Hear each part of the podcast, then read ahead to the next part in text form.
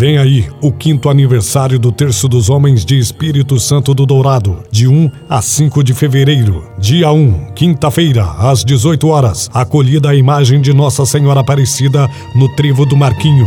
Em seguida, a Santa Missa na Igreja Matriz. Dia 2, sexta-feira, às 18 horas, Terço dos Homens e logo após o terço, a Santa Missa. Dia 3, sábado, às 17h30, Terço das Mulheres de Congonhal. Logo após o terço, a Santa Missa. Dia 4, domingo, às 9 horas, Missa dos Romeiros. Às 11h30, almoço no salão. Às 14 horas, procissão com a imagem de Nossa Senhora Aparecida até a Igreja de Nossa Senhora do Rosário. Às 15 horas, palestra com Lúcio de Congonhal. Às 16 horas, a Santa Missa em comemoração aos 5 anos de aniversário do Terço dos Homens. Às 17 horas, reza do Terço. Às 18 horas, confraternização no salão. Dia 5, segunda-feira, às 7 horas da manhã, missa missa de encerramento. Logo após a missa, romaria até o Santuário Nacional de Aparecida. Todos os dias, quermesse no salão. Realização: Terço dos Homens e Padre Paulo Giovanni. Apoio: Fernando Locutor e Rádio Univaz FM em 104,5.